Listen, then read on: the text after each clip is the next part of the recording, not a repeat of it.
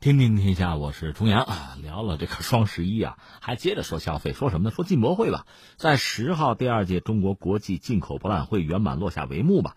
这次一共是迎来一百八十一个国家、地区和国际组织参会，呃，三千八百多家企业参加企业展，超过五十万名境内外的专业采购商到会洽谈采购吧。呃，展会的面积是三十六万平米。在十号下午。中国国际进口博览局的副局长孙成海，还有上海市的商务委主任、进博会上海城市服务保障领导小组办公室的常务副主任华源，他们有一个通气会哈，介绍了一些情况，就讲这次就第二届进博会吧，得到国际社会热烈的响应，不管是国家展、企业展，还是虹桥论坛，呃，国内外的各方都是积极踊跃的参加，各国政府高度重视，一共有一百二十六个外国政府团组参会。境外副部级以上的嘉宾来了二百人以上，截止到十一月十号中午十二时，累计进场超过九十一万人次，其中专业观众注册超过了五十万人。那我们看几个最关键的数字吧，说是境内企业中来自制造业的是占百分之三十二，来自批发零售业的占百分之二十五。关键是啊，交易采购成果丰硕，按一年计累计。意向成交七百一十一点三亿美元，比首届增长百分之二十三，这是一个令人震惊，同时也让人很振奋的消息啊！那你说啊，咱自己搞个进博会，你是在这自吹自擂？我觉得还真不是这样。你说这个进博会，它的价值啊、意义啊，或者它凝聚的对全球经济的信心啊，它有多可贵？如果咱们就是空对空的讲，没什么。你要是看看全球经济目前真实的状况，你会觉得它非常可。当然，你怎么评价它？就这种信心啊，这种积极的意义是多是少，是大是小？我说了，单说没意思。你看看现在全球经济的状况，你会明白。那目前，那你说全球经济状况怎么样？应该说很不怎么样。专家早就总结过，大概麻烦两个两条，一个是什么呢？就是经济的增速很低，这是一个；再是什么呢？传统的政府调控经济的手段失灵。两条都很要命，一个就是说所谓增速很低。什么叫增速低呢？这不咱们现在有个词儿吗？我们现在遇到百年未有之大变局啊！这个大变局如果在经济上体现出来，就是增速是比较低的。咱们也别往远里说，那人类文明这么几千年，咱就说最近这一二百年里边有两个很明显的谷底，就是世界经济的谷底。一个就是一九二九年到三三年那个经济危机。席卷首先是资本主义世界，从美国股市开始吧。实际上中国也受影响，那是二九年到三三年的经济危机啊。再往前追，在一八八二年左右，那还有一个远的就不说了啊。危机嘛，那是在谷底。而你目前要统计看这个全球经济的增长速度，和刚才我们说的一九二九啊、一八八二啊差不多，就是在这个低点的水平，所以这是令人比较焦虑的事情。当然，你说导致现在全球经济的增速变低啊，这个因素很多，原因很多。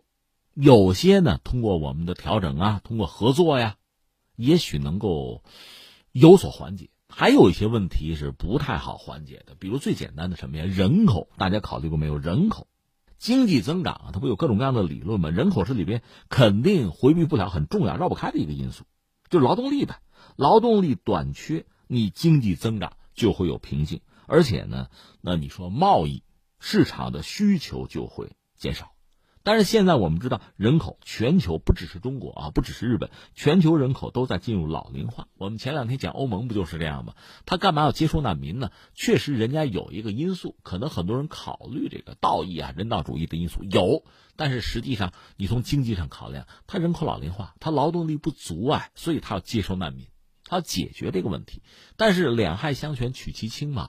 他劳动力是有了，但是带来的这个社会上的不稳定因素，秩序容易被破坏。现有的很多传统的欧洲国家的这个社会成员的就业被冲击，那这就是代价嘛。所以他两害相权取其轻。现在欧盟难民政策就有调整。至于英国，干脆我就我我不接难民，我脱欧。你看，这就是他的选择了。总而言之，我们说人口老龄化，劳动力不足。全球人口的增速降低，尤其现在最典型韩国嘛，零增长啊，他们自己都担心再过若干年韩国没了没人了，这是一个很致命的事情吧？你像世界银行的算法，就是未来二十年人类就劳动力增长率会下降一半，这个你除非想办法鼓励大家多生，那你说容不容易呢？不容易啊！你说我们政策也调整了，为什么大家不多生呢？这是一个全球通行的规则，叫什么？就叫城市啊是最好的避孕药。你城市化、城镇化了，生育率就会降低。中国只是没有例外而已。所以我们说这个因素是一个大麻烦。另外还有一个因素，我觉得是什么呢？确实就是，呃，科技发展现在在减速，没有像之前工业革命啊。像这计算机革命啊，没有这样的技术进步带来的就是市场的拓展，那增量减少，大家分存量嘛，这个竞争就会加剧，这是一个。还有一个是什么呢？涉及到分工效应的减弱吧，这就又说到这个全球化。你看啊，呃，远的不说了，航海时代吧，大航海，所谓地理大发现，这个地理大发现你要较真来讲，人家本来就在那儿，美洲又不是没有人，你发现什么呀？对吧？你殖民那很不道德，对。但另一方面，你还要说呢，这种所谓的全球化，它是完成了一个什么事情呢？打造了一个全球的分工体系。以前很多就没有联通的、没有开发的，叫不叫处女地的吧？它有资源、有人口吧，把它纳入到这个全球分工的体系里来。你看这个体系里生产的东西越来越多，另外呢，需求原材料、能源需求也越来越大。纳入的这个国家地区越来越多吧，实际上劳动力就越来越多，消费者也越来越多。你看，这一点一点在扩容嘛，那经济就增长很快了。全球整体经济在高增长，远的不说，就是二战以后吧。你看，这个二战以后，欧洲打完仗了，打成一片白地了，逐渐的恢复。而且你像法国、德国进气前嫌吧，开始抱团当时的欧共体现在就已经是欧盟了。到七八十年代，你比如日本经济的崛起，后来这个八十年代、九十年代，呃，西方国家把他们的这个产业链开始向东南亚转移吧，亚洲所谓的四小龙啊，什么还有四小虎啊，包括中国在改革开放之后，尤其进入二十一世纪加入 WTO，这个全球化的分工的链条越来越大，而且尤其像这个东南亚国家，它国家不大，人口不少，中国就不要说了。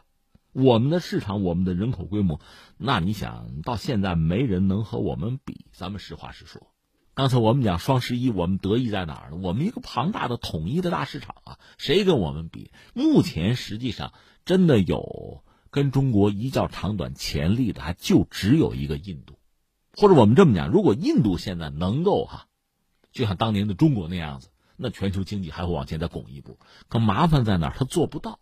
这不是说我们要说什么？你看，前不久，整个我们这个亚太啊，或者说印太这个地区，这个区域经济合作嘛，最后十五国签了协议，他没签，就印度自己没参与，不玩。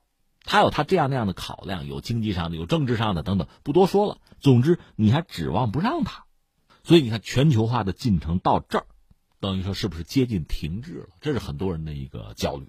所以百年未有之大变局嘛，在这个全球经济这个格局上，你看，增长率很低，科技进步似乎是停滞。那全球的这个分工，新的大个的经济体，通过自身的这个改革呀、发展呀，带动全球经济，似乎现在不卡到印度这儿了吗？我们讲这个状况，你似乎看不到马上有改变的迹象。包括人口老龄化什么的这些问题，一旦出现，它不是很好解决了。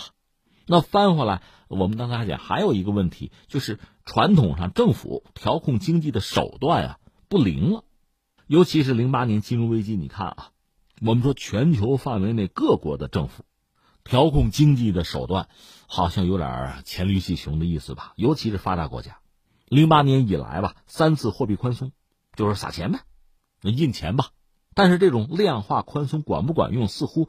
越来越不管用，那怎么办呢？要不就搞这个财政政策上做调整呗，扩张性的财政政策。那结果是什么呢？政府的债务就多了。这说到就说美国吧，美国政府债务，如今吧，它接近二战时期的高峰这个水平。你要知道，二战是打仗啊，现在他没打仗啊，他债务就如此之多，动不动政府关门，是吧？你说打仗的时候，那政府打仗嘛，军火得搞，进入这个战争状态，组建大规模的这个军队，采购武器。这政府负债，这完全可以理解。现在你没有打仗，也是这么个状况，这就很麻烦了。尤其像特朗普这样的人，他要一个好成绩单，他要刺激经济，有一定的增长率，怎么办？那其实意味着他政府债务增加非常之多呀。传统的各国政府就是很熟悉的这个操作经济的方式、调控啊、管控经济的方式，不是很灵了，不奏效了。就是你提振市场总需求的能力，好像到了极限了。坦率讲，这个在发达国家看得尤其清楚。很多欧洲国家本来就小，它人就少，市场就有限，那这个问题就凸显出来。那说到底，我们经常说内忧外患。对于一个国家、一个经济体内忧，那你现在看到很多欧洲国家，包括美国，这个内忧就已经出现了。一个是赚钱总的来说变难了，那增长率低了，贫富差距看的就比较明显，社会矛盾会增加。所以你看法国的黄背心啊，包括其他一些国家，那几毛钱的事儿嘛。燃油税啊，那就不干，又闹起来了，而且是什么呢？就是民粹主义抬头，极端思想出现，这在欧洲国家似乎已经是一个普遍性的事情了。我们昨天还聊德国那个德累斯顿进入纳粹紧急状态，看全球很多国家和地区都出现这样的麻烦吧。那作为一个国家的政府怎么办？往往就是祸水外引呗。这里面最典型的是美国吧？那解决问题的方法是什么呢？贸易战啊。在上一轮一九二九年到三三年经济危机的时候，我们聊过美国的玩法是什么呢？提高关税啊，他希望通过这个方式，就通过贸易政策来保护自己的市场啊、就业，但实际上引发一系列的灾难，因为你打贸易战，别人也可以打呀，你提高关税，我凭什么不提高？这样搞起来，到最后全球经济都要受拖累，那恢复的就更为缓慢。那我们知道，二九年到三三年经济危机就是席卷西方嘛。三三年纳粹希特可就上台了，然后就二战了。其实，在这个过程中，学者往往比较清醒，就懂行的人还是知道这里边的利害。那一九二九年那时候，美国总统是胡佛嘛，就是提高关税嘛，等于打贸易战嘛。当时美国可能有上千名经济学家联名请愿，包括一些这个产业界的，像这个福特这样的大佬吧，都曾经劝。说别搞，不要打，不要批准这个关税法案，因为等于把全球经济啊拖入一个泥潭里了。但是最终胡佛没有听，因为对胡佛来讲呢，他还有一个民意的问题，因为普通公众不考虑那么多呀。媒体在一推动，造成我们日子过得不好，造成我们失业，造成我们经济出问题的，就是某国，就是某个经济体，就得跟他干。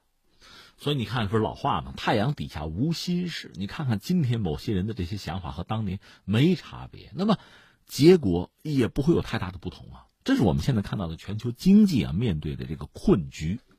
那这个困局怎么破呢？我觉得两个方向，一个方向呢，假设在技术上，在这个科技上能有突破，新的大市场能够出现，那当然是皆大欢喜。但这个难度很大，而且谁能做这个事情？恐怕还得是发达经济体，就你科技啊、创新啊，有这个能力的国家和地区才能玩这个事情。那你得把精力用在这儿，把钱投在这儿啊，把人得聚在这儿啊。那谁能做到这个，谁就可能给人类带来福祉吧。这是一个因素。再一个，科技的突破有时候可遇不可求吧，不是说到马上能做到的事情，那就需要大家抱团取暖啊，达成共识，在贸易上呢少一点摩擦。多一点推动，所以你从这个角度看，这个进博会，中国尽一己之力。我是个发展中国家，我也不是说我是万能，但我愿意尽我之力啊，来拉一下经济，促进一下全球化。我搭个平台，甚至我买你们东西，你们有好东西没有？咱们达成贸易。